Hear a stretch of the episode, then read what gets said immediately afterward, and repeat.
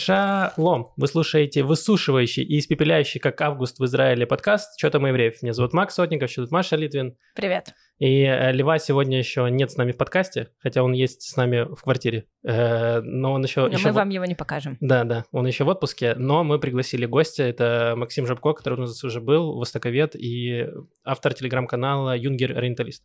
Э, Здравствуйте. Вот, мы Максима пригласили не просто так, а потому что э, было много новостей про ливанские палатки, э, так называемый их кемпинг, который на границе с Израилем происходит, и там какие-то очень мутные истории, поэтому Максим нам э, расскажет вообще, что будет происходить. Кроме того, мы обсудим эм, юридическую реформу. Лев э, спит, но дело его живет, вот, и там были э, всякие не- неприятные для кого-то, для кого-то приятные ситуации на прошлой неделе. Вот, немножко про это поговорим, про э, бунт э, в Ликуде, как, как некоторые СМИ пишут. Вот, и еще будут какие-то духоподъемные новости, Маша обещала. Про летучих мышей. Опять? Они еще кого-то победили? Не бывает э, слишком много новостей про летучих мышей. Бывает или мало, или в самый раз. Понял, хорошо. Тогда в самый раз новостей про летучих мышей. Э, давайте начнем с пятиминутки рефлексии. Маша, что тебе было интересно? Ничего особенно не было, я на летних каникулах. Приехал Лева сегодня, вернулся из, Амстерда- из Амстердама. Я его просила привезти мне тюльпан, он привез много, и еще колоду карт красных с Мао Цзэдуном. Сказал это тебе, чтобы тебе было удобнее есть богатых. Э, Вот, но у меня есть две рекомендации. Вместо рефлексии, значит, первая заключается в том, что вышел э, и сейчас идет в кинотеатрах Израиля фильм, который называется העיר הזאת, этот город, и это израильская рэп-опера слэш нуарный детектив. Я послушала альбом на Spotify несколько раз, он классный, мне понравилось. Там есть рэп-баттл между двумя детективами, и есть панч с упоминанием Малаби, и трейлер очень смешной.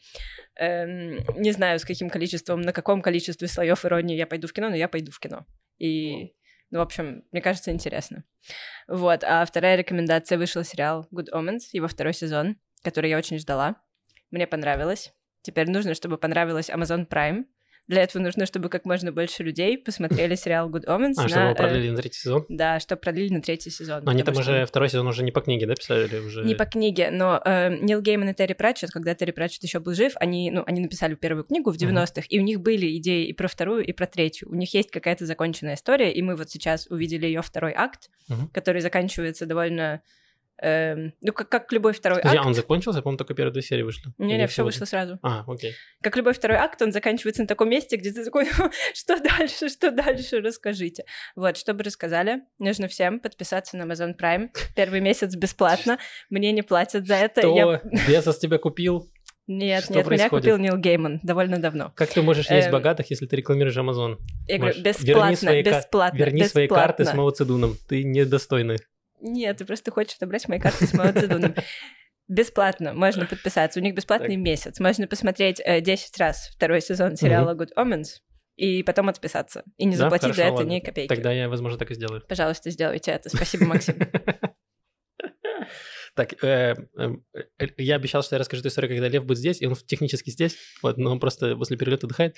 Э, Но я расскажу, как я ходил, значит, в Батьям на панельную дискуссию. Значит, Лев мне написал, что э, Максим не хочет сходить вместо меня на панельную дискуссию, и я такой, зачем? Он говорит, ну, будет интересно. И панельная дискуссия, которая называется, значит, «В поисках общего знаменателя», эм, где... э, Погоди, так это дискуссия или скавенджер хант? Или квест-загадка, где вы искали общий знаменатель? Это, я бы назвал это посиделки. Мгм. Э, даже стола не было. Э, Посиделки за креслами под бурекосы. Вот. Эм, Значит, э, короче, там было, называлась она «В поисках общего знаменателя», и, значит, э, поднималась проблематика эм, волн репатриации русскоязычной, и как вот нам бы всем э, жить в мире согласия и, эм, эм, не знаю, и жить в счастье. Ну, тут с одними только бурекосами не разберешься Да, да. Вот, и, значит, и, ну, я такой говорю, хорошо, погнали, почему нет? Я переезжаю в Батьям, нужно посмотреть, что в Батьяме происходит. И, и это бы, скорее всего, вся эта ситуация прошла бы незамеченной ни для кого, потому что это было э, в четверг вечером и прямо в самой жопе Батьяма, то есть э, где музей дизайна, то есть это прям очень далеко от вас. Это в. Холоне. Нет, это в Батьяме есть. В Батьяме есть музей Да, дизайна. это причем прикольно. Возможно, Ничего считается себе. как Холон. В каждом израильском городе есть музей дизайна. Возможно. Потому Но что в целом пос- по облику израильских городов незаметно, что в каждом из Мне них есть... кажется, да, вот эти квартиры израильские, они э, весь дизайн вот этих квартир, Нет, они принесли в топ. А, м. А вот эти белые стены они оставили и плитку оставили всем. Нет, квартира топ. У меня вопросы к дизайну рекламы в основном. А, хорошо. Как у жительницы Батьяма. Ладно. Э, короче, и, скорее всего, бы всё осталась незамеченным вся эта диспанельная дискуссия, если бы не э, афиша. Э, значит, на афише были действующие лица этой панели дискуссии, где просто трое бородатых, четверо бородатых мужиков, значит, сидят в линию и обсуждают проблемы Израиля. И, естественно, начала в Фейсбуке форситься вся эта тема, э, особенно э, всякими женскими активистками, где они говорят, ну вот, посмотрите, типа, сколько нужно бородатых мужиков, чтобы решить проблемы репатриантов. Ну, в таком духе, короче, кеки. Чтобы найти общий знаменатель. Найти общий знаменатель. Эм, вот, и, э, и мне тоже, ко мне пришли в, э, в комментарии, э, Катя Купчик написала, типа, говорит, вот, что, типа, что тоже что-то пошутила, типа, удивилось количество, значит, э, э ведущих, э, ведущих, ну, э, спикеров, значит, э, женских. Я говорю, ну, зато все, э, значит, э, все модераторы женщины, потому что там была, э, Аня Жарова была модератором этой дискуссии, она была одна, и она была женщиной, но ее не было на афише. И, э, и возможно, и она была тоже... просто очень маленькая она внизу. Была, да, очень да. маленькая внизу, ну, как, в принципе, и роль женщины mm. в еврейской семье извините. Э, короче, и все это, ну, и начался, начался срач прям у, у всех там где-то вот кросс, эти кросс-комментарии, кто э, репостил все это. Вот, и в итоге они нашли в последний момент, э, они нашли еще одну женщину. Ну, не знаю, короче, это была странная дискуссия, потому что все, к чему там сводилось обсуждение, это, э, ну, то есть там были прям уважаемые люди, был там э, профессор, э, господи, я забыл все имена, Эм, Ханин, вот, профессор Ханин, я вспомнил. Спасибо. Спасибо, что подсказали. Э, сразу видно. депутат Кнессета? Я рада, что ты поймал телепатический сигнал. Он э, преподаватель в Барландском университете, и он учился в Оксфорде. Хогвартсе? Почти сказал в Хогвартсе. Но выглядел он примерно как э, колдун-волшебник, да. Эм, вот, и там были э, и Лезер Лесовой тоже, то есть, короче, человеки, люди, которые занимаются очень много в всяком там еврейском неформальном образовании, как будто уже давно взаимодействуют так или иначе с русскоязычными репатриантами. Вот, и они, э, у них была какая-то позиция из того, что я какие-то вынес инсайты, что как будто нужна какая-то какая-то идея нужна, объединение, что мы должны, значит, все русскоязычные репатрианты, чтобы нас заметили, нам нужно объединиться вокруг кого-то. И там приводился пример э, Либермана, и я такой, ну, и я в какой-то момент такой, да, может, нам не нужно объединяться, может, нахер это не надо, ну, зачем, типа, объединяться, чтобы что, для чего не нужно, может быть, нам нужно просто всем рассосаться по своим пузырям и не пересекаться никогда, особенно в Фейсбуке. Вот, и э, была странная, странная дискуссия, но было забавно, были некоторые интересные моменты. Вот, они, кстати, на видео снимали, не знаю, возможно, когда-то где-то выйдет. Погоди, это единственный вывод, к которому вы пришли, единственное предложение вообще? К которому я пришел. Э, там было много всяких мыслей. Э, там была очень смешная ситуация. Короче, я же как еще человек, который организовал мероприятия, всякие ивенты вот с этими всеми спикерами, потому что русскоязычных спикеров не так много, они плюс-минус все пересекаются. Их там буквально 10 человек, из них 9 мужчин. Э, примерно так все происходит. В этом, собственно, проблема, когда пытаешься найти женскую спикерку. Вот, и у них, у всех, они, видимо, эм, перед ними можно дать им любую тему, посадить хотя бы одного зрителя, и они готовы 8 часов рассказывать что угодно. То есть вот настолько они любят свое дело и любят что-то рассказывать, делиться своими какими-то знаниями. И поэтому, когда у нас открывающаяся была панель дискуссии, был первый вопрос какой-то, и всем попросила, на, э, они попросила всех что-то высказаться, и я последний был, и прошло уже минут 45, и... И до меня дошла очередь, и я как-то, ну, сформулировал в три приложения, и она такая, о, это было коротко. такой, да?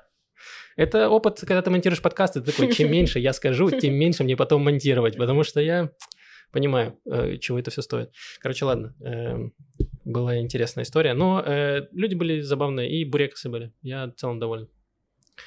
Максим, что у тебя было интересного? А, я продолжаю учить иврит в Ульпане сейчас на Далет. Это не так сложно, если знать арабский, и это вдвойне интересно, если сосед по партии у тебя репатриант из Ирана. А, вау. Ух ты. Потому Серьезно? что еще есть возможность попрактиковать фарси немножко. И э, в этом семестре у меня сразу несколько иранцев, бывших иранцев в Подожди, классе. новые репатрианты из Ирана. У меня была такая же реакция когда я услышал персидский у нас в общежитии, но э, они есть, как-то это не афишируется. Э, уехать можно, если у тебя есть родственники здесь, насколько я понимаю. А какого они... возраста они? А, разного, но примерно, в общем, где-то 20-30 лет. Угу. А, они типа вот прям недавно переехали из А, вот буквально в прошлом году. Wow. И в основном я у них спрашиваю, почему вы уехали, потому что экономическая ситуация не очень. Один парень, э, он подавался, э, чтобы учиться в Америке, но ему просто отказали в визе, и тогда он решил, что поедет в Израиль, будет здесь учиться. Разные истории у ребят. Ну, это типа евреи, да, иранские? Да, да. Но из них, собственно, религиозных, как, видимо, и в целом в иранском mm-hmm. обществе, вот один человек из всех носит а. кипу. А остальные достаточно светские. Блин, они рассказывали, просто, извини, э, это прям интересный какая-то открылся портал в, э, в Иран э, неожиданно. Эм, а как там в целом есть какой-то у них, не знаю, они скрывали то, что у них есть еврейские корни, или как это вообще у них существует? А, нет, они не скрывают, что у них есть еврейские корни, формально просто за то, что ты, ты иудей, насколько я понимаю, тебя не будут преследовать в Иране. По-моему, у них даже есть квоты на евреев в парламенте, во всяком случае, мне казалось, у них есть квоты для религиозных меньшинств. Там один человек, да, по-моему? Ну, вот что-то ну, такое. Сейчас. То есть это квота. И, э, как я понимаю, есть даже какие-то еврейские школы, но я вот спрашивал там у соседа по партии как раз, а ты учился в еврейской школе или в обычной? Он сказал, в обычной, потому что там образование лучше, насколько я помню, такой был ответ. Окей, прям прикольно. Вообще ни разу не Я тоже не ожидал, и более того, я думал, что ну, раз я еду в Израиль, теперь это точно непонятно, где я попрактикую фарси. Приезжаю я в Израиль, и пожалуйста. Блин, класс. Радуюсь в последнее время тому, э, сколько в Израиле профессоров, которые занимаются моей темой, э, про которую я хочу писать докторскую, собственно, э, арабский мир в 50-е, 60-е годы. Э, там, общественно-политическая мысль. Э, один классный профессор, книги которого я читал, согласился быть моим научным руководителем, отправил меня пообщаться с другим, тот отправил с третьим, э, все они крутые специалисты, и это прям, ну, очень радует, потому что я полтора года пытался найти научного руководителя и тему подходящую, угу. и теперь, кажется, я на финишной прямой. Класс. Очень здорово. Блин, если бы ты, у тебя тема была э, Алия 90-х из э, СССР, я бы тебе, ну, 10 спикеров я бы тебе нашел. Э, они бы тебе информации, ну, где-то часов на 90 они бы навалили. Ну, для этого достаточно 5 минут в Батьяме пройтись, мне кажется. Ну, да, не, ну это уже, это как уже опытным путем изучаешь, что произошло, а так они тебе базы навалят.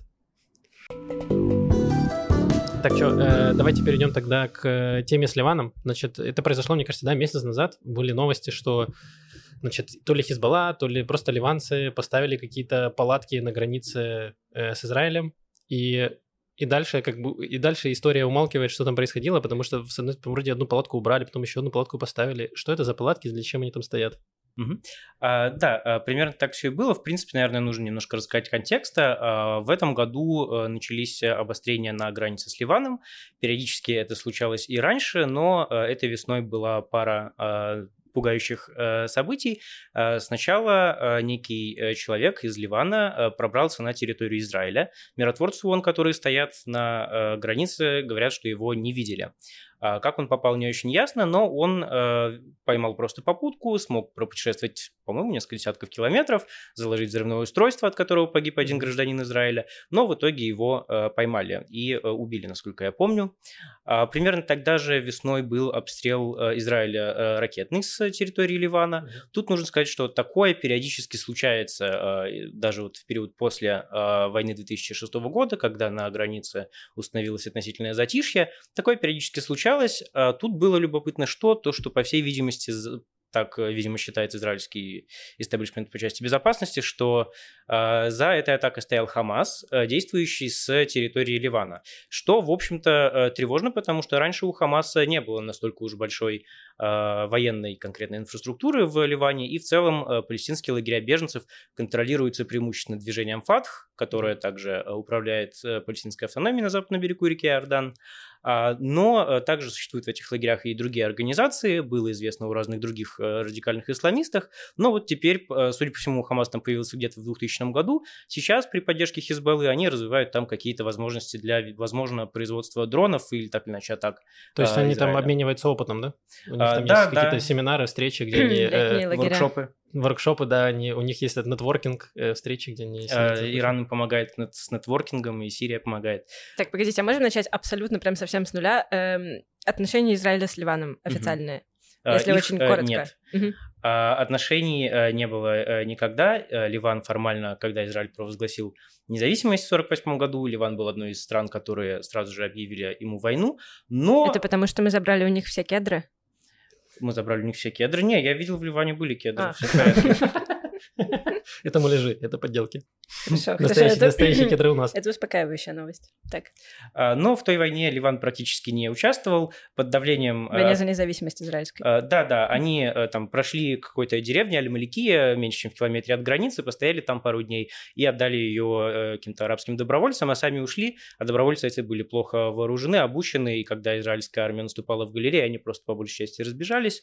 А, Отношения, были какие-то контакты с отдельными представителями ливанской э, элиты, политической, в первую очередь христианами, были какие-то контакты по линии армии, чтобы друг друга не стрелять на границе случайно, и чтобы, может, контрабанду, что-то такое останавливать.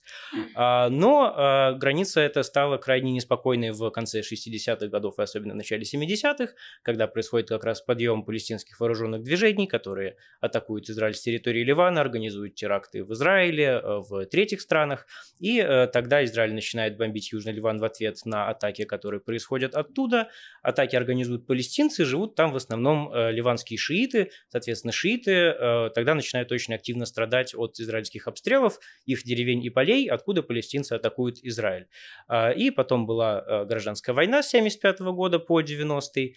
А, За время этой войны произошло очень много чего. Поначалу если вкратце, поначалу на юге Ливана активно действовали как раз палестинские боевики, атаковали Израиль. А, К концу войны а, часть территории а, между Ливаном и Израилем контролируется израильской армией и а, израильскими прокси армии Южного Ливана, которые когда-то были частью ливанской армии, которые а, откололись а, от а, ливанской армии во время гражданской войны, и Израиль стал им помогать бороться с палестинцами, потому что они тоже были против палестинских боевиков. А, Ну и вот э, это называлось поясом безопасности, а дальше э, начиналась территория, где действовала Хизбалла. Хизбалла э, – это группировка, организация, которая появилась в первой половине 80-х годов, э, активно вдохновлялась и идеологически вооружалась, организовывалась при поддержке Ирана. А, Им это единственное ополчение времен гражданской войны, которым позволили не распускать вооруженное крыло после гражданской войны. Слушай, извини, короткий вопрос. Почему э, я, я когда-то я этим интересовался, я помнил ответ, но сейчас я не могу вспомнить, почему Иран так сильно ненавидит Израиль в плане... Ну, они же шииты, как будто Израиль не сильно ущемляет шиитов, и как будто Иран достаточно далеко от Палестины находится. В чем их, почему они так э, остро на это все реагируют? А, Это чисто идеологическая повестка, она не связана с религией как таковой, она связана с той идеологией, которая была у Аятоллы Хамейни. А, типа антизападный? А, Ну, в целом, вот это антизападная, антисионистская, просто вот он а, очень переживал из-за А, Палестины и Израиля. А, Была масса других аятол во время исламской революции, гораздо более либеральных, не требовавших э, исламистского режима, или, по крайней мере, не требовавших Мгм. настолько людоедского Ну режима. Ну, победил в итоге Хамейни, и поэтому теперь у нас есть Хизбалла и еще другие А, организации в регионе. Окей. А, да, ну и, собственно, до 2000 года израильская армия при поддержке израильских прокси контролировали часть Южного Ливана, Хизбалла все это время активно атаковала Израиль и его союзников, и закончилась в 2000 году а, выводом а, войск. Ну и в 2006 году потом была и- еще одна война между э, Израилем и Хизбаллой, и после этого считается, что вот все более-менее успокоились, каждая сторона сказала, что добилась успеха, Израиль сказал, что уничтожил э, инфраструктуру террористов, и они теперь будут бояться, Хизбалла сказала, что остановила сионистскую агрессию, теперь они будут бояться. И э, в целом такое более-менее затишье Тебе сохраняется. страшно, Маш? Ну, вообще есть немного. А, И, э, ну, не все было идеально, как я уже сказал, были какие-то инциденты с ракетами и все такое. Но в этом году весной было проникновение с территории Ливана и был вот этот обстрел. Слушай, а еще вопрос. А этот э, пояс отчуждения, он сохраняется до сих пор? А, Нет-нет, вот Израиль вывел войска в Как? 2000 году, эвакуировал э, бойцов армии Южного Ливана вместе с семьями и ушел. А- Аннексирует ли Израиль кусок э, ливанской территории или нет? Или там сложно А, Нет, там никто ничего не аннексировал. А, но тут мы подходим к вопросу со спорными территориями. А, Да, а, в... сейчас Сырбор был э, в области, которая называется Фермы Шеба. А, По-моему, э, израильское название это городов, э, Мгм, да. альтернативное, да? Мгм. А, Так, это территория, которая находится на голландских высотах которые до 67 года контролировала Сирия, а, и потом Израиль в шестидневной войне захватил голландские высоты, аннексировал их и с тех пор контролирует эту территорию. Ливан претендует на вот эту часть территории, которую международное сообщество считает территории Сирии контролирует Израиль на голландских высотах. А это нужно Хизбалле для того, чтобы сохранять предлог, что вот, смотрите, еще не вся ливанская земля освобождена от израильской оккупации, мы продолжаем сражаться, пока все не освободим. А еще э, пикантности добавляет то, что там э, на границе есть деревня. Деревня, причем преимущественно алавитская. Алавиты – это религиозная группа, которая отпочковалась от ислама больше тысячи лет назад или около того. Часть мусульман считают их мусульманами, часть мусульман не считают их мусульманами. Известны они в первую очередь тем, что к этому меньшинству принадлежит а, правящая династия в Сирии, президенты Асады. А, и, собственно, на голландских высотах тоже была вот эта деревня, до сих пор есть, она называется Гаджер, а, и она контролировалась с 1967 года Израилем, а, в а, конце 70-х а, Израиль начинает активно поддерживать ливанцев, которые были против палестинцев. В 82 году и в 78 вторгается. И с 82 года по 85 Израиль контролирует значительную часть Ливана. И в этот момент вот эта деревня Алавитская, она начинает расти через границу, потому что границы по сути нет. Голландские высоты контролирует Израиль, Южный Ливан контролирует Израиль. И деревня растет, растет, перерастает через границу, а в 2000 году Израиль уходит. А вы говорите, еврейские поселенцы. Ну, арабские поселенцы тоже нормально растут да, Ливан вообще э, колонизирует, да. А, и э, с тех пор э, там проходила граница прямо по деревне. Э, туда из Израиля можно было попасть, насколько я понимаю, только имея разрешение от армии, потому что, ну, граница с Ливаном, э, не самым дружным государством, где к тому же действует Хизбалла, организация, которую э, Израиль и э, некоторые западные страны считают террористической, э, соответственно, э, это небезопасное место, но только в этом году Израиль э, оградил деревню э, забором. Проблема в том, что часть этого забора проходит по территории, которая уже не ферма Шева, а международно признанная ливанская территория. Насколько я понимаю, э, вот э, там такой контекст. Ну и э, параллельно э, Хизбалла пытается тоже э, повышать градус накала. В частности, появились, э, по-моему, где-то в районе начала июля э, эти палатки, то ли одна, то ли две, то ли одну потом убрали. Э, что это за палатки? Это некие военные палатки Хизбаллы. Э, я так понимаю, основное их назначение даже не собирать какие-то разведданные, потому что они и так с той стороны границы все смотрят, я думаю, более-менее видят, э, что могут, а, а больше просто показать, что вот, смотрите, мы можем сделать вот так, и Израиль ничего не сможет нам сделать. А, потому что мы на своей земле. Вот так они. Ну, типа. А, еще был инцидент, когда предположительно люди, связанные с Хизбаллой, просто залезли на какой-то столб на границе и сняли израильские камеры видеонаблюдения. А, вау. И то есть они провоцируют. Э, были даже какие-то тоже э, в июле не очень активные обстрелы. Каждая страна, видимо, стреляла так, чтобы никто не погиб. То есть это, видимо, очень сложная игра, где каждый пытается показать себя э, сильнее, не боящимся конфликта, но, по сути, ни одна из сторон, видимо, не хочет почему, ввязываться в большой а конфликт. А почему наше правое, сильное, мощное правительство допускает того, что палатки на нашей территории, значит, расстилали? Потому что оно очень занято судебной реформой. Да. У меня тоже есть вопрос. Я хотела бы уточнить. Хизбалла не является официальной частью государства Ливан, так? А у Хизбаллы очень э, специфический статус. Это политическая партия, которая открыто действует в Ливане. У нее есть а, депутаты в парламенте, у mm. нее там были министры, сейчас есть министры, связанные с ней. А, и у нее большое и формальное а, влияние в ливанской политической системе. А, ну, у самой нее не так, может быть, много мандатов, но у нее есть союзники, и вместе их влияние достаточно. Это и Э, мусульмане, сунниты, и шииты, и христиане различные, э, кто только не. Э, вместе них хватает влияния, чтобы заблокировать любое решение, которое не нравится Хизбалле, а если вдруг такое решение все-таки будет проведено, то у Хизбаллы есть оружие, и как в 2008 году в мае правительство приняло решение, которое Хизбалле не нравилось, боевики Хизбаллы вошли в Западный Бейрут, сожгли офис телеканала, связанного с правящей партией, офис правящей партии, что-то в таком духе случилось. Пришлось договариваться с Хизбаллой решение отменять. То есть боевики Хизбаллы — это не часть э, какой-то официальной армейской структуры, mm-hmm. это, не знаю, как, как ЧВК «Вагнер».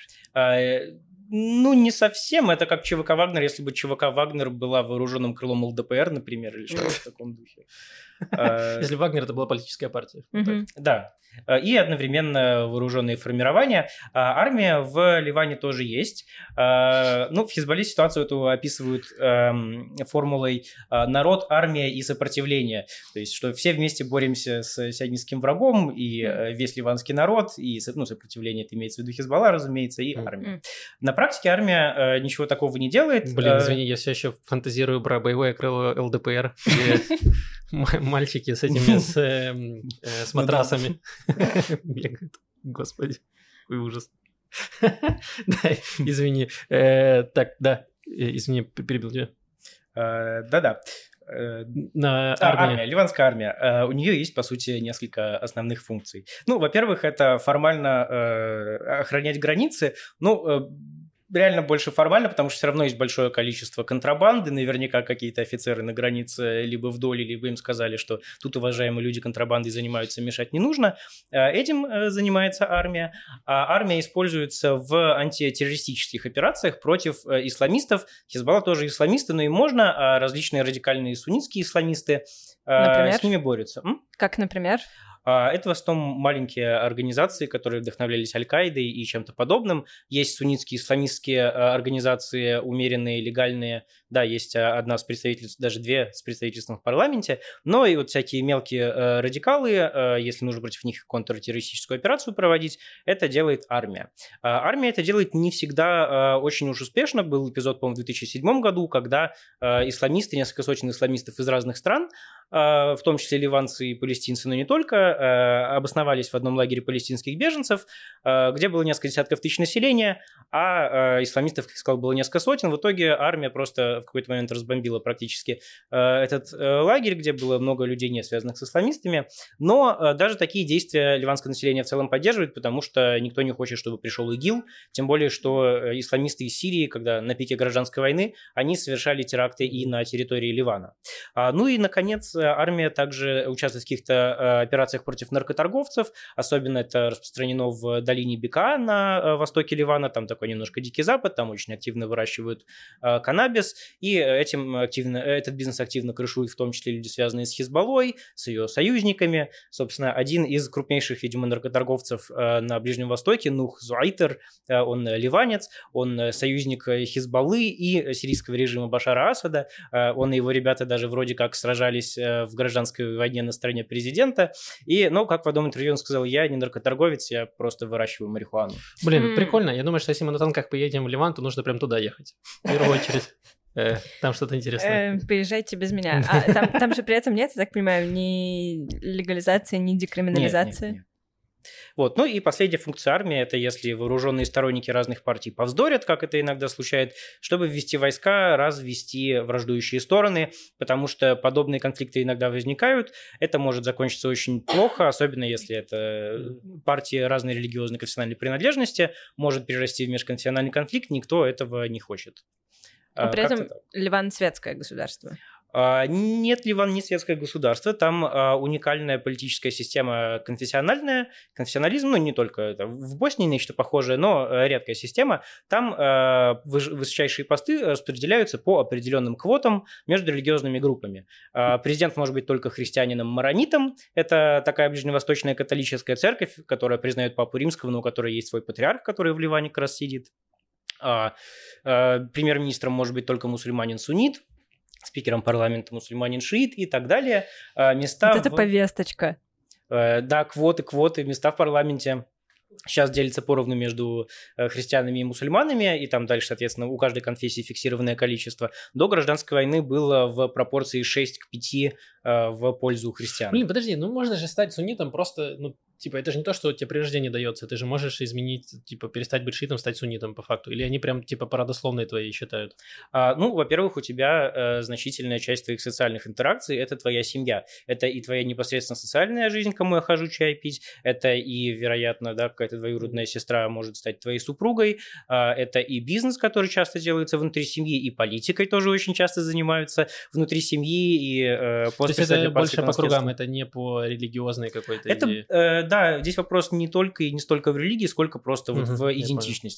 Но это коррелирует с их, скажем так, более правыми, более левыми, более консервативными, более либеральными взглядами. Не особо, я не уверен, что сегодня, в принципе, можно говорить вот от правых э, левых. А в Ливане там э, не, не вокруг этого строится политика. Э, Поляризация там последние вот уже почти 20 лет по вопросу Хизбаллы и ее оружия. Значительная часть населения и политических элит говорят, что это, Хизбаллу нужно разоружать, это все неправильно. Мы должны развивать свою страну, а не действовать в интересах Ирана. А Значительная часть населения говорит и политических элит, что нет, это классно, нужно продолжать сопротивляться. Понятно, что люди в основном там мотивированы не столько идеологией, сколько тем, что вот так распределяется здесь власть, и люди хотят просто оставаться у власти.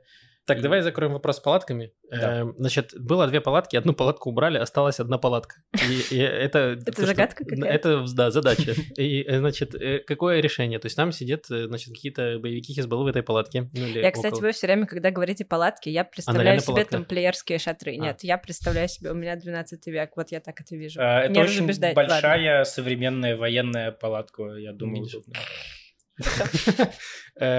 Израиль так вообще ничего не декларирует, то есть я не слышал каких-то заявлений, что вот сейчас, если не уберете палатку, мы там запустим э, термитов, я не знаю, ну что-то такое.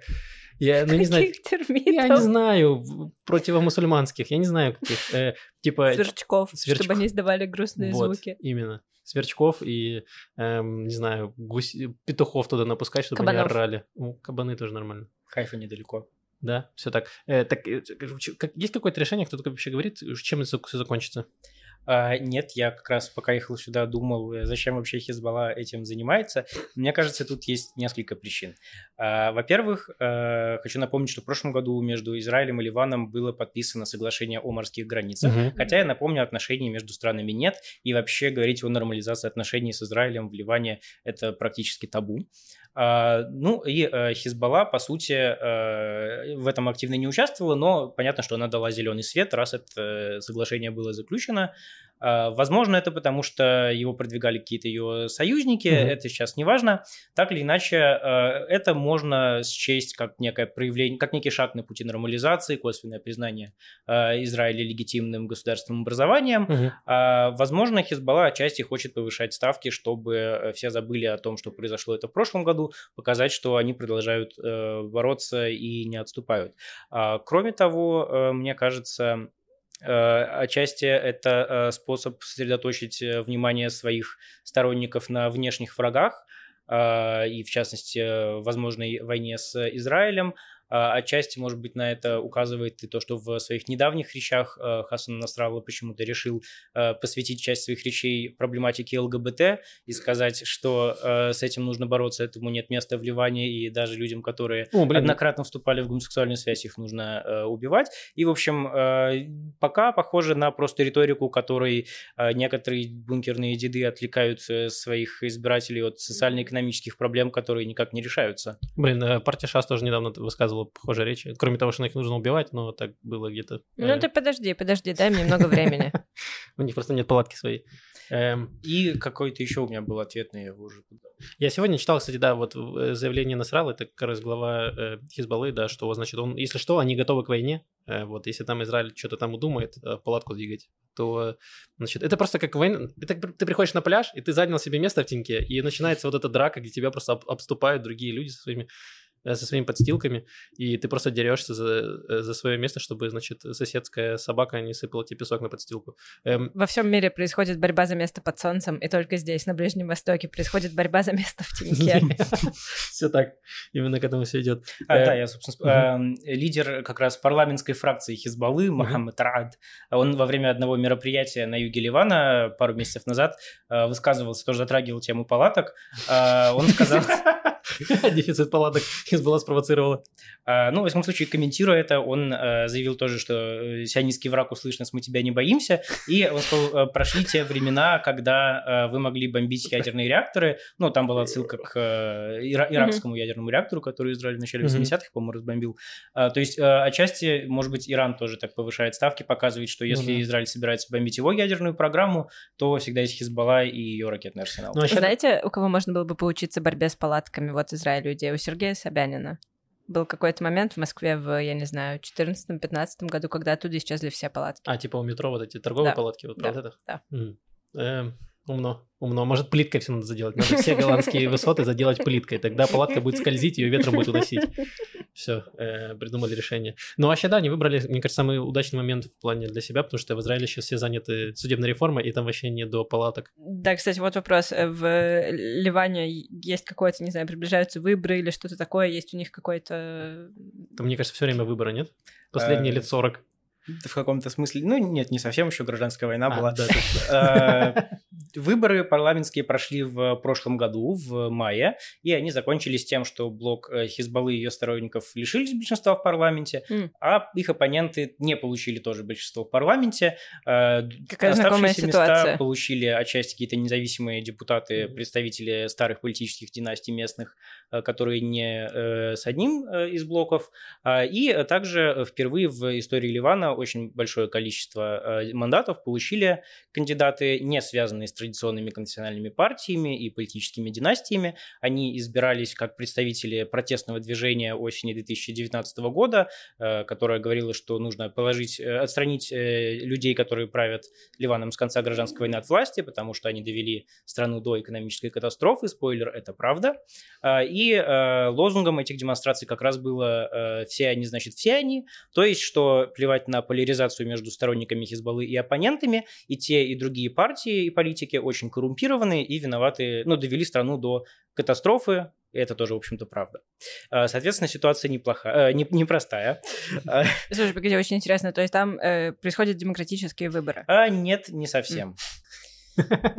Э, Ну, это отдельная тема, э, хотя, э, ну, в целом, например, если говорить про 50-е, 60-е, 70-е, то, что было до гражданской войны, там реально постепенно улучшалось качество выборов, то есть в 50-х женщины получили право голосовать, а в 60-х там ввели тайное голосование, ввели кабинки для голосования, какие-то такие вещи, то есть постепенно ситуация где-то становилась лучше, тоже явно расширялись возможности для того, чтобы избирались люди, не связанные с правящими э, семьями и партиями, но в основном и тогда, в общем-то, избирались люди с примерно одних тех же нескольких десятков семей, и сейчас как-то так же.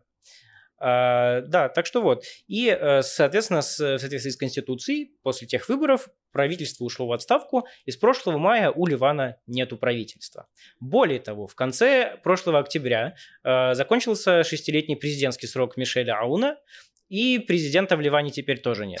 В результате получается, что, э, по, идее, если нету президента, то правительство и премьер-министр, они исполняют его роль, но они тоже не полноправные, потому что они исполняющие обязанности. Подожди, я хочу уточнить несколько вопросов. И вот когда в Израиле не было правительства, оно не собиралось, то тогда были перевыборы, там, каждые полгода. А тут, получается, уже год нет правительства и нет выборов, да? Почему? Да, тут э, другая э, система, тут выборы в каждые 4 года и чаще э, может и не быть. Вообще хорошо, что они прошли в прошлом году, потому что, например, э, когда в Сирии началась гражданская война, э, это действительно очень сильно ударило по Ливану с разных точек зрения, и э, с- э, выборы прошли по расписанию до войны в 2009 году, должны были в 2013 году, прошли в 2018. То есть 9 лет не было выборов в Ливане. Вот сейчас они прошли в 2018 году и прошли в 2022. А, И э, сейчас, э, по идее, парламент должен избрать президента, но тоже по-прежнему не получается. А, То есть им остается только либо как-то договориться, либо ждать еще три года, да, до новых выборов? А, Да, и судя по, там, по тенденции, они будут ждать и ждать и Вау. ждать. А, Сейчас, э, в общем-то, Хизбалла и ее союзники поддерживают одного конкретного кандидата, тоже их старый проверенный человек, который еще в 30-е, э, в 90-е годы а, был министром, он близкий друг детства нынешнего президента Сирии Башара Асада, а, соответственно, критики Хизбаллы не хотят, э, чтобы этот человек становился президентом, а, но пока своего кандидата провести тоже не получается. У них долго был представитель другой политической династии из того же города кандидатом, но э, он даже близко не получал достаточно голосов. И э, в начале э, июня, в мае э, произошел поворот. Э, Появился новый кандидат, который почти получил половину голосов. От народа? Не совсем от народа. С усами? А, Но э, это человек, который... Его зовут Джихат Азор, и э, он выглядит как более-менее человек, который может хоть что-то сделать с финансовым коллапсом. Дело в том, что сейчас он работает в Международном валютном фонде, А, а окей. Ливану как раз нужны деньги от Международного Мгм. валютного фонда. А, Кроме того, он был э, министром э, финансов или экономики во второй половине 2000-х несколько лет, э, но при этом он не совсем вот из тех людей, которые бесконечно э, работают министрами, то есть он вроде бы не коррумпированный, у него есть какой-то опыт, а, он э, мог бы избраться. А, Ну, э, кроме того, сейчас сенсация заключается в том, что хотя его поддерживает э, блок оппонентов Хизбаллы, э, за него голосовала крупнейшая христианская партия, которые союзники Хизбаллы. И, в общем, как раз от них был президент, который ушел, э, и э, с 2006 года они тесно сотрудничают с Хизбаллой. Почему они это делают? Без поддержки Хизбаллы и ее союзников сложно стать президентом, а Хизбалле нужна поддержка христиан, чтобы говорить, что нет, смотрите, мы не только в интересах там, шиитов, мы в интересах всего ислама и всех ливанцев, и Хизбалла защищает христиан-сионистов и так далее. То есть есть шансы, да, что его изберут таки? А, сложно сказать, пока Хизбалла э, выступает против а, него. Угу. А, он не получил а, половины даже голосов, хотя а, если там один парламентский блок а, его поддержит, то это возможно. Угу. Но Э, посмотрим. А, пока сказать сложно. Сейчас в Ливан э, прилетал специальный представитель Макрона по Ближнему mm Востоку, чтобы он встречался с представителями разных партий. Вот да, мой вопрос как mm раз, э, пытается ли как-то страны другие, особенно Франция, которая была когда-то, да, она не, не оккупировала, но она как это, ну, колониз... колонизировала в какой-то части, в смысле Ливан, пытается ли они как-то оказать влияние, что-то, типа, ну, не знаю, обменять деньги, типа, да, имейте себе нормального президента, дадим вам денег, что-то такое, нет? а, ну, э, есть э, страны, которые мне все равно, которые пытаются что-то сделать, но э, делают они не очень много по ряду причин. Во-первых, потому что э, сейчас действительно очень велико влияние Хизбаллы и, соответственно, Ирана. И, в общем, сколько денег ты не инвестируй и усилий в Ливан, э, вряд ли ты сможешь переиграть Иран на данный момент. Плюс э, ты будешь давать деньги своим союзникам, давать, давать ну, непонятно, на что они их потратят и ничего не добьются. А, тем не менее, некоторые страны пытаются помочь, в том числе э, Франция. А у Франции несколько особая роль, потому что, в отличие от США, Великобритании Франция не э, считает Хизбаллу террористической организацией. Mm. Франция исходит из того, что, ну, они там есть, у них большое влияние, большие решения без них сложно принимать, давайте пытаться какие-то каналы связи поддерживать. А, но пока это ни к чему не ведет. А, было, были сообщения а, где-то полгода назад о том, что Франция э, продвигает идею сделки, что президентом станет Сулейман Франжье, кандидат Хизбаллы, а премьер-министром э, станет э, человек, либо ну, не связанный с Хизбаллой и, возможно, даже как-то близкий к реформистским кругам, какой-то некоррумпированный человек, в общем, не из традиционных партий, но, в общем-то, и это предложение многих в Ливане разочаровало, потому что многие такие типа, а почему вы отдаете пост президента Хизбалле так просто? И кроме того, президент избирается на 6 лет, а премьер-министра можно снять в любой момент, и у Хизбаллы уже есть опыт, когда они с союзниками просто снимали неугодных премьер-министров. Блин, э, слушайте, Максим, и э, э, даже радуюсь немного, что в Израиле, оказывается, все не так плохо. Да, да, да, Еще тоже об этом думала. Звучит очень оптимистично, и такой, блин, так у нас нормально все, у нас хотя бы палатки в наличии, можно что-то как намутить. Э, блин, ну что, э, удачи ливанцам найти себе президента э, и не умереть с голоду потому что там прям тяжело э, финансово. Да. Спасибо вообще огромное за объяснение. Прям у меня много вещей в голове прояснилось. Да, не за что. Подписывайтесь на мой канал, я там много пишу про Ливан, про Ближний Восток. Да, все, у э, Максима отличный телеграм-канал. Подтверждаю. Давайте перейдем к нашим новостям. Значит, э, в прошлый понедельник было голосование в Кнессете, второе, третье чтение закона о э, снятии неприем... права неприем... Разумности? Да, спасибо большое. Э, разумности, то есть, в общем, ограничили... Э... Пилата сверут. Нет. Да? Возможно. Я запутался. Все, хватит. Э, значит... Хватит вмешиваться в, э, в судебную реформу. Мы этого не потерпим. Эм, Значит, э, было второе, третье чтение, которое ограничивает богатство, чтобы он мог, значит, на основе этого, э, этого права отменять... Принципы неприемлемости. Принципы неприемлемости отменять разумности. Оно разумности по-разному хорошо. переводит его. Он и неприемлемости, и разумности. И, да. лата сверут. Ну как, э, ну да. Не знаю, принципы... Короче, вы да. все поняли, о чем мы. Перемотайте на два подкаста назад, где Лев полчаса об этом рассказывает. Mm-hmm. Э, все нормально. По-арабски просто тоже разумность. Макулия. Mm. Видишь? Очень разумно звучит. Эм, Короче, да, это э, делает возможным, что, значит, э, Багац не сможет отменять всякие политические значения, например, как Дерри пытались назначить министром, а Багац сказал, что ну-ну-ну, э, Дерри обманул э, обычный суд, и поэтому хочет вернуться в политику, мы этого не допустим. Значит, были очень большие, было очень много протестов, э, мы уже говорили, что резервисты, значит, э, протестовали против этого, было, было очень много людей э, на улицах, И прямо в Кнессете было смешно, что сидел, значит, Бенемин Танягу, и с разных сторон сидел э, голланд, министр обороны, который хотел как-то это, от, не, не очень хотел принимать это, голосовать за это, и пытался найти как-то какой-то компромисс, и был, э, с другой стороны, у него Левин, который, значит, хотел провести это решение любой ценой, и в итоге, э, значит, э, Биби... И решил... они его разорвали пополам. Нет, э, Голланд э, слился и проголосовал тоже за это решение. В итоге во втором-третьем чтении приняли, этот, э, приняли это решение, ограничили... Голланд из Ликуда?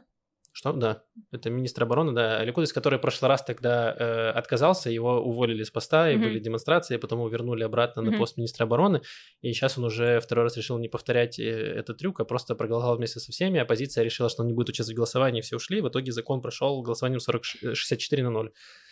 А почему раз за разом они уходят вместо того, чтобы проголосовать против? Ну, потому что они видят, что у них все равно не проиграют, а так они хотят, типа, делать это более показательным, что, типа, мы не будем принимать участие в этом, э, в этом всем, что это, типа, просто цирк э, с конями, и вот мы не хотим вообще в этом участвовать, что Тебе это позорище. Не...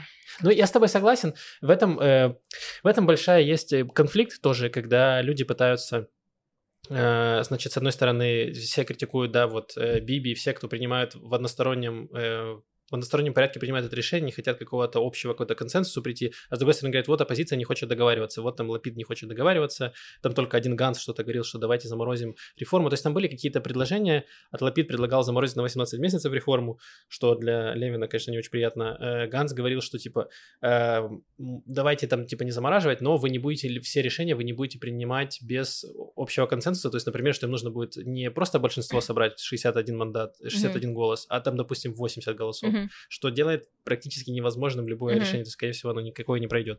Вот, и в итоге э, Биби решил, что, типа, сыграть на, э, то, что называется, на яйцах такой, провел решение, вот, и после чего Причем начался... там же была, э, ладно, ну, то есть не то, что оппозиция совсем ничего не делает, там же была это тоже э, цирковая история, где они подали сколько, 1200 Да, ну это просто затяжка времени, да. А? 25 тысяч? 25 тысяч? Ну, какую-то да, там, астрономическую. Там, там было, там было много... невероятное количество, не знаю, поправок слэш претензий, и я так понимаю, что процесс просто заключался в том, что каждую нужно было зачитать во время принятия перед да, голосованием там, и сказать нет. Да, там, ну там было, типа, там были претензии, типа, что свободу кабанам или еще что-то было. Ну, то есть там было много такого. Ну, это классическая штука, делала про, при прошлом правительстве, был, Ликуд делал то же самое. То есть они просто, политики сидели всю ночь в Кнессете и э, отменяли, отклоняли эти поправки.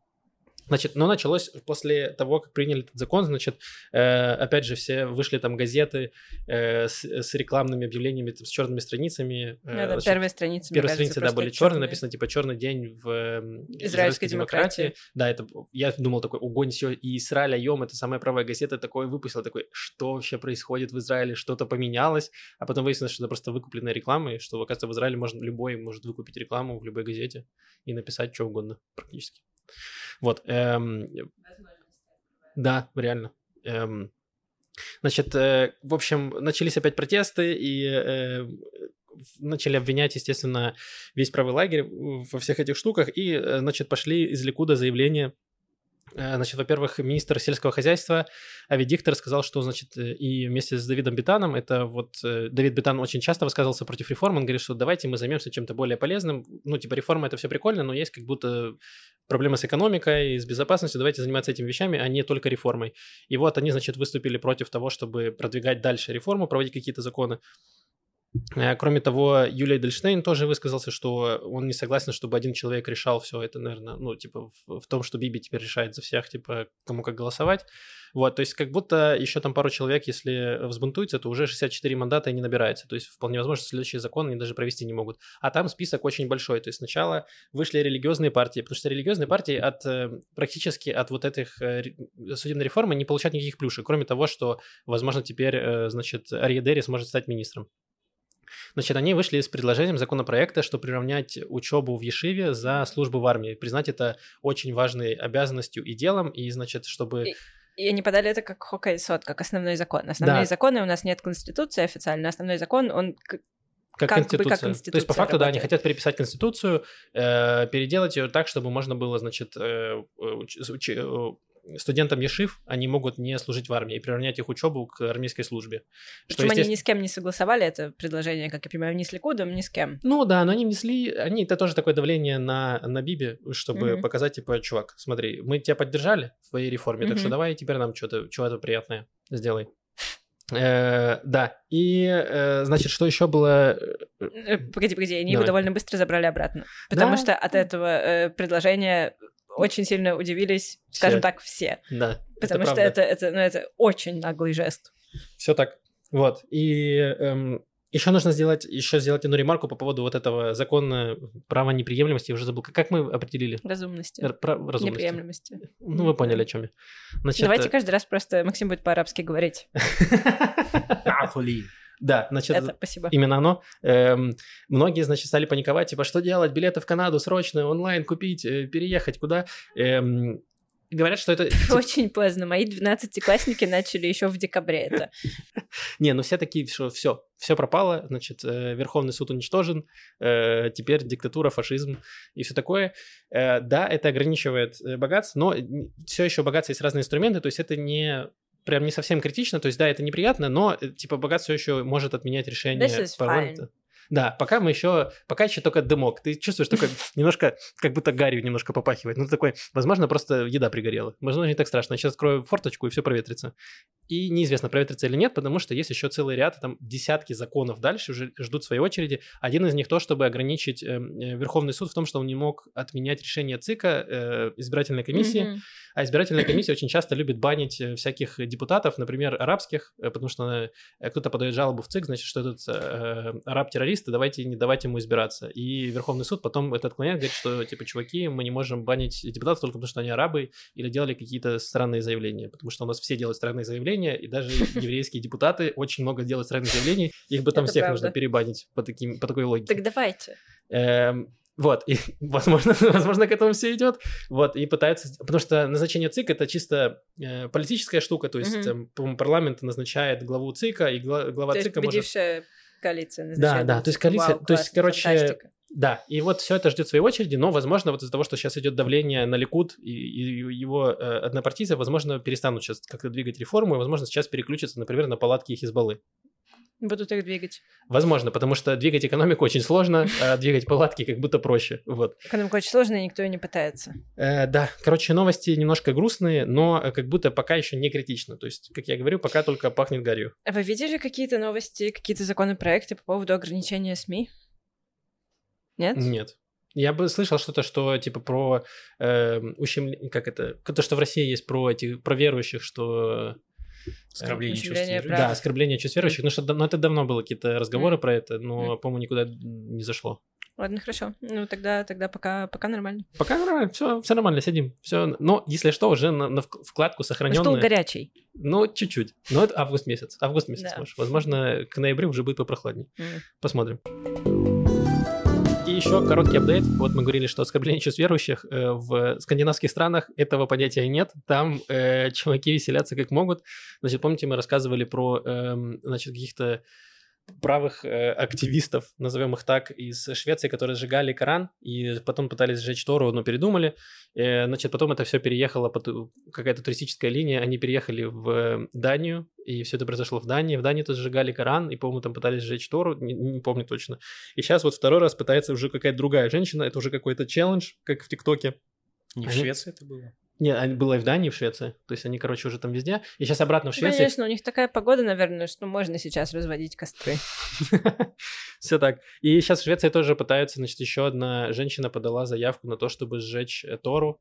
И э, Израиль вспомнил э, про то, что э, это никуда не годится. Сейчас подают им жалобы, критикуют все это. Но нет какого-то эм, правового решения нет, потому что в Швеции и в Дании, ну, типа, это можно делать, это не запрещено. Вот сейчас пытаются в Швеции, я сколько читал, там пытаются придумать какой-то закон, чтобы ограничить все эти вот, вот порывы сжигания э, священных книг.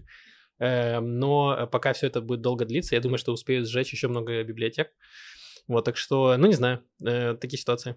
Ну, э, в арабском мире на это, в общем-то, вот, да. отреагировали. В э, Ираке, в Багдаде э, взяли или попытались взять посольство Швеции. Его подожгли. А почему они не жгут? А, они не могут сжечь Библию. Почему? Ну, это часть их канона. Ну, Новый Завет можно. Мне кажется, ну, даже Новый Завет в каком-то ну, смысле в исламе, часть да. исламского Я думаю, они канона. все-таки с уважением относятся. да. Ну, Ну да, это правда. Блин, обидно.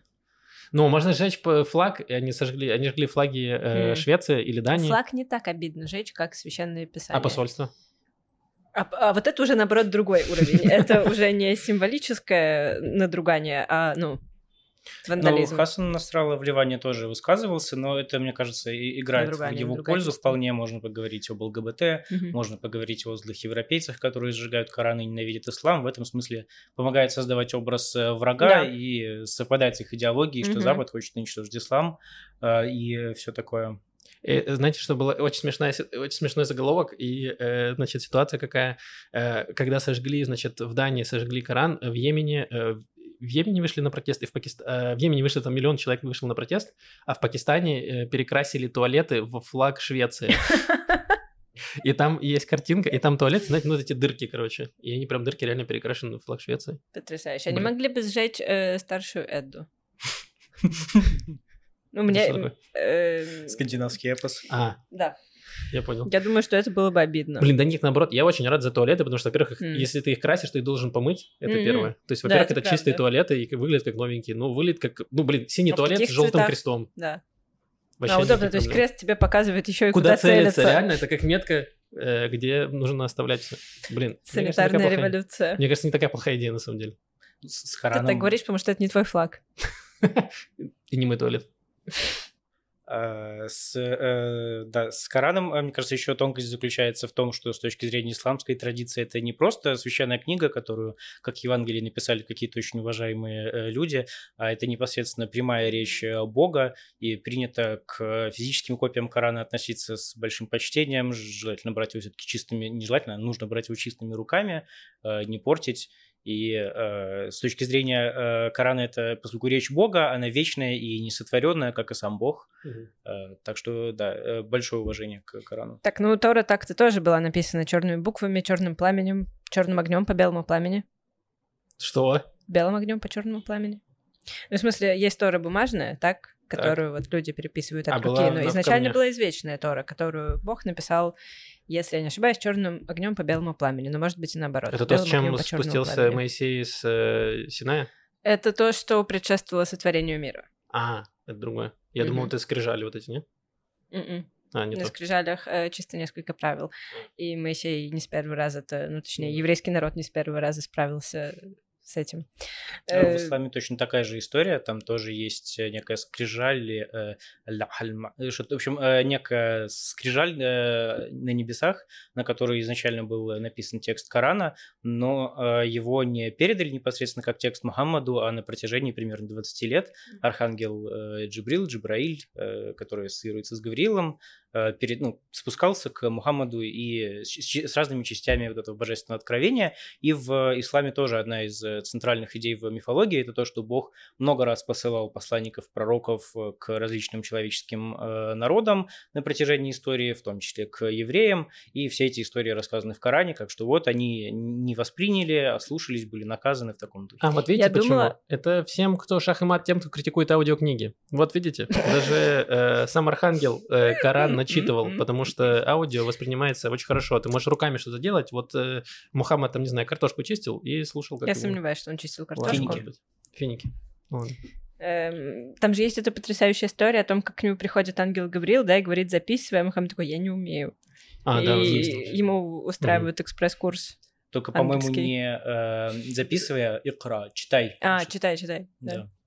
Блин, это э, можно было интеграцию какого-то курса э, сюда впихнуть прям легко.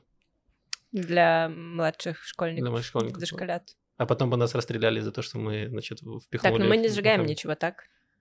Мы с уважением относимся ко всем священным Да. текстам, ко всем Да. религиям. Мгм. Так, ты что-то хотел Израиле. Да, нет, я же не так, спорю. так улыбался ты, Макс. Э, У меня нет, мне нечего сжигать, у меня, мне очень жарко и так. Ну да, аудиокнигу нельзя сжечь. Вот видите, еще один плюс. Максим не читает книги бумажные. Я в основном, да. Ну, они просто сложно достать, это научную литературу. У меня есть э, Коран э, на грузинском, мне подарили в мечети в. Тбилиси за то, что я первую суру Корана прочитал по-арабски. Вау. Вау, круто. Ой, слушай, я однажды слышала, но я слышала много лет назад, э, поэтому, возможно, это абсолютно неправда. Хочу узнать, правда ли это, что считается, что э, не может один человек переводить Коран полностью, должно быть несколько переводчиков, потому что если прочитать Коран от начала до конца, то э, сойдешь с ума. Нет, нет, Коран Хорошо. нужно читать от начала до конца с точки зрения мусульман, и его ну, желательно учить, и многие даже дети могут там к 7, 8, 9 годам запросто знать Коран наизусть. А, Есть похожая тема про перевод Корана, что часто говорят не перевод Корана, а перевод смыслов Корана. А, И, э, ну, это не просто даже какая-то форма речи, у этого есть вполне реальное, мне кажется, рациональное объяснение, потому что Коран написан очень специфическим э, арабским языком, который, ну, это просто специфический язык, там есть определенная лексика, определенные грамматические обороты, которые особенно нигде не встречаются, не используются. И чтобы читать, понимать Коран, мало знать э, литературный арабский язык, желательно какое-то там введение в коранистику тоже а, освоить.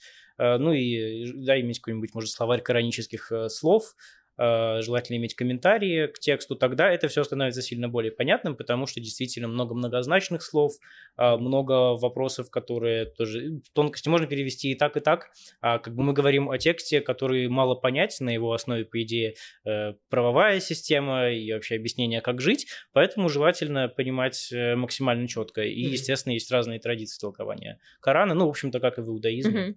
Э, Очень богатая традиция, И в христианстве. да, разумеется.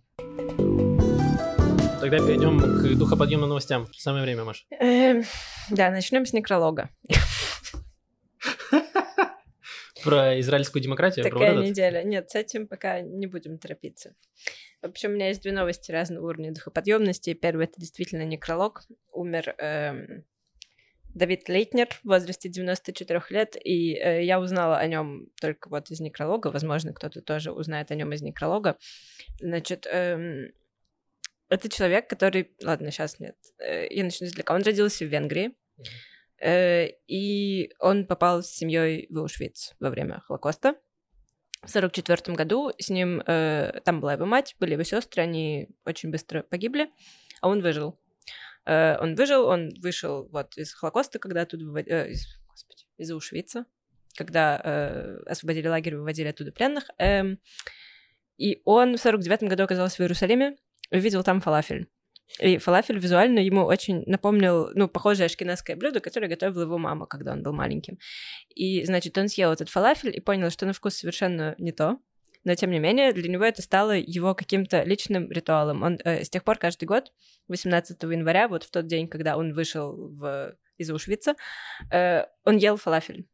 Э, чтобы, потому что, ну, понятно, что этот опыт переживания, м, опыт переживания концлагеря, это голод, нет еды, нет ничего, и, и вот эта еда, этот фалафель его как будто бы возвращал, для него это была память и о его матери, и о всех его родственниках, и о всех других людях, которые погибли там. эм, и он очень долго занимался этим один, даже его семья, ну как у него там... Занимался э, одним чем? Поеданием фалафеля? да, каждый год он приходил вот в фалафельную и ел фалафель, для него это был...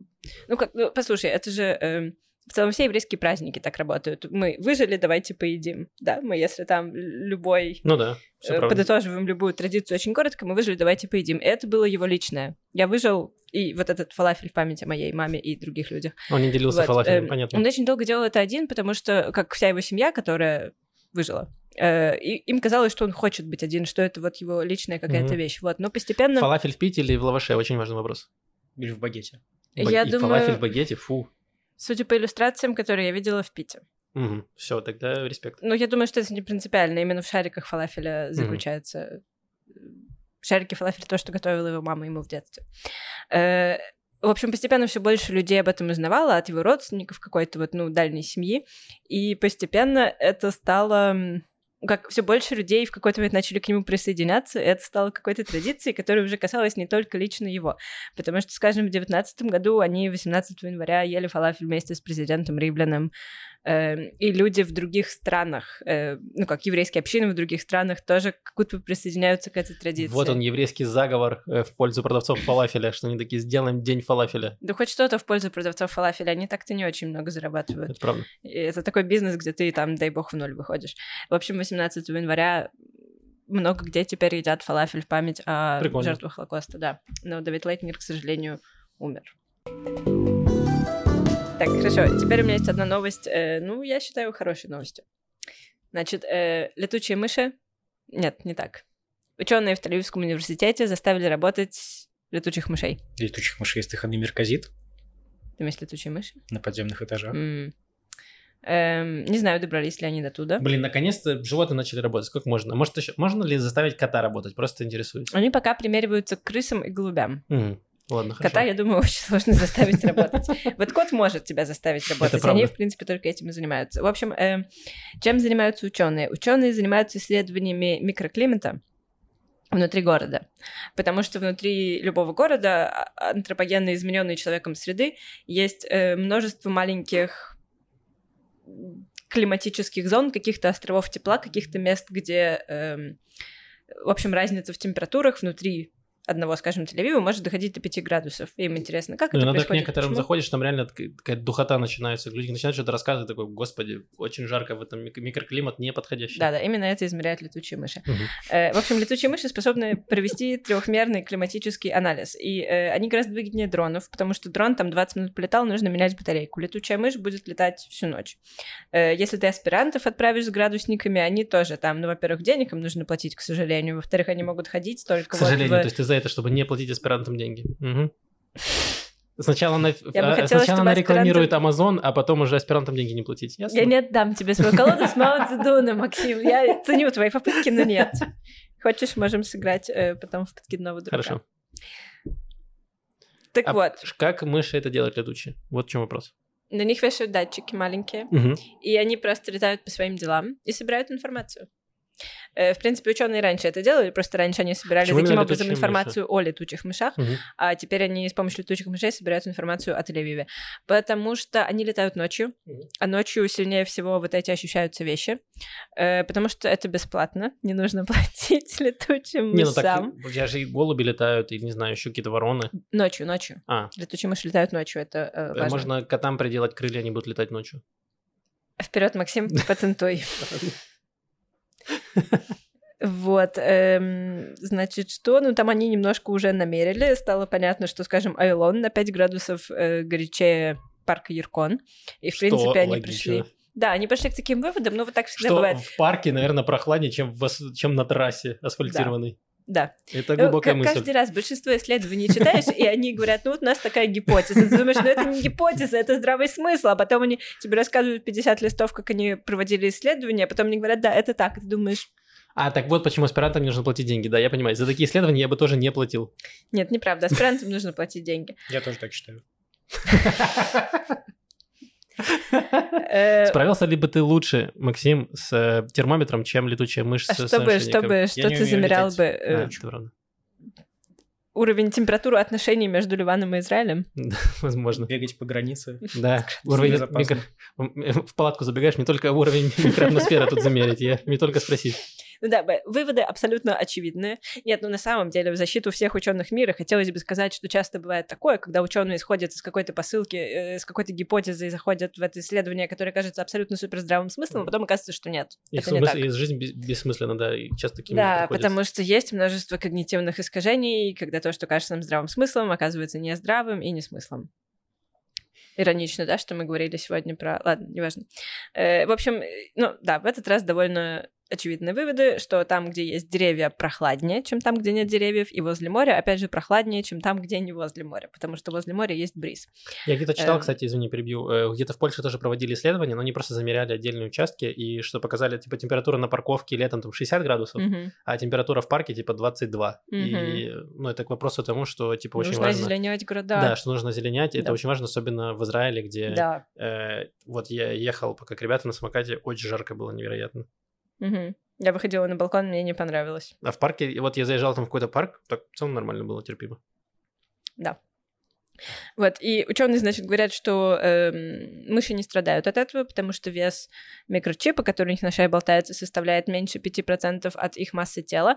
Но если это перевести в наши какие-то человеческие эм, массы, то, конечно, звучит так себе. То есть, если бы ты весил 70 килограммов, да, то у тебя бы висел здесь датчик, который весил 3,5 килограмма. Это, ну, так себе.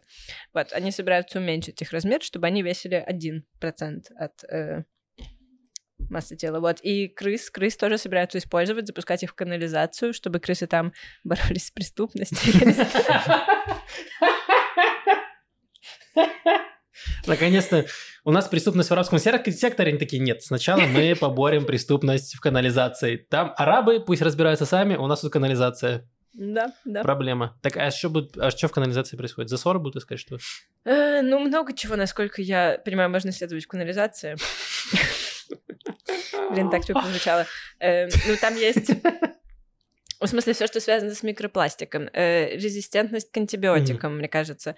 И в целом, чем люди, ну, болеют, человеческое здоровье. И э, наверняка какие-то тоже факторы, связанные не с людьми, а больше с городской средой. Как будто, э, Это я на скидку здесь... из головы, но да, мне как кажется, причем что... здесь крысы? Ну ладно. Ну, в смысле, что крыс можно с датчиком запустить в канализацию и собрать какие-то данные. Ладно. Я надеялся, что они будут, типа, вызываешь инсталлятора, и тебе привозят, э, просто крысы приходят и прочищают тебе засор. Я подумал, вот это классно. Инсталлятор — это сантехник, я поясню для тех, да. кто не живет в Израиле. Меня удивляло и это ты слово платишь, очень И долго. ты платишь просто головкой сыра, и все. Блин, и все довольны.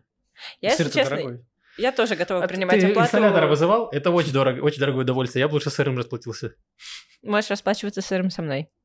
Не знаю за что, но если что, я принимаю. Может быть, ты можешь прочистить э, канализацию? Нет, я могу съесть сыр.